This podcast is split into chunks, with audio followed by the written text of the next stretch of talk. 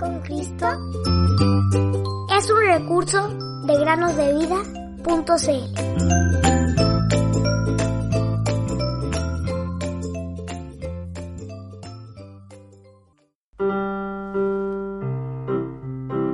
Que Cristo habite en sus corazones por medio de la fe. Efesios 3:17.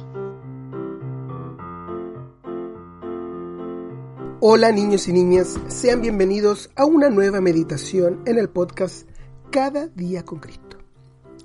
En una ocasión, el profeta Ezequiel tuvo una visión asombrosa. Él fue llevado por el Espíritu del Señor a un gran valle que estaba lleno, repleto de huesos.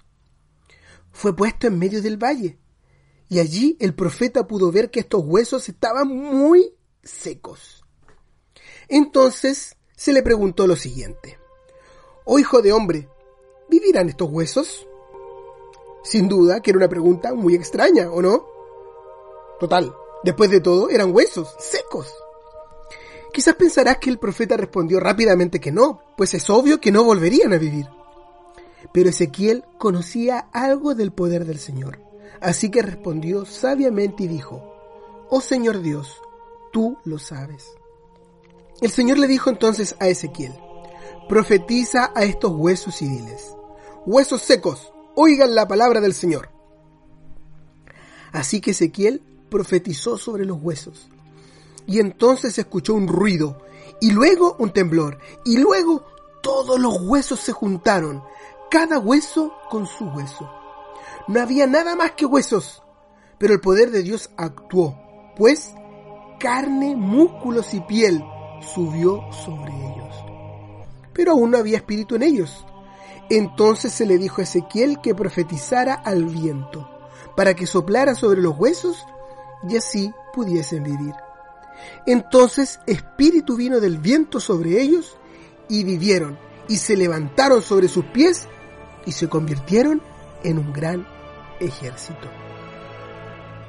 Pueden leer acerca de esto en el libro de Ezequiel capítulo 37. Ahora bien, todo esto fue un tipo de visión para mostrar lo que Dios ha de hacer con la casa de Israel. Ellos eran y son como un gran valle lleno de huesos secos dispersados. Pero Dios va a reunirlos y pondrá su espíritu en ellos y los volverá a poner en su propia tierra. A toda la casa de Israel. Pueden ver, queridos amigos y amigas, cómo la visión es una figura de la baja e impotente condición del pueblo terrenal de Dios y cómo Dios mostrará sobre ellos su gran poder. No existe poder en la tierra capaz de dar vida a huesos muertos, pero lo que es imposible para los hombres es bastante fácil para Dios. Él va a hablar y los huesos secos volverán a la vida. Ezequiel profetizó lo que Dios le dijo, y los muertos se pusieron en pie como un gran ejército. Ahora bien, permítanme, queridos oyentes, aplicar esta visión de una forma distinta. La escritura nos dice que ustedes y yo, amigos y amigas, niños y niñas, hombres o mujeres, padres e hijos, estamos muertos por naturaleza, completamente sin fuerzas para salvarnos o dar un paso hacia Dios. Al igual que esos huesos secos.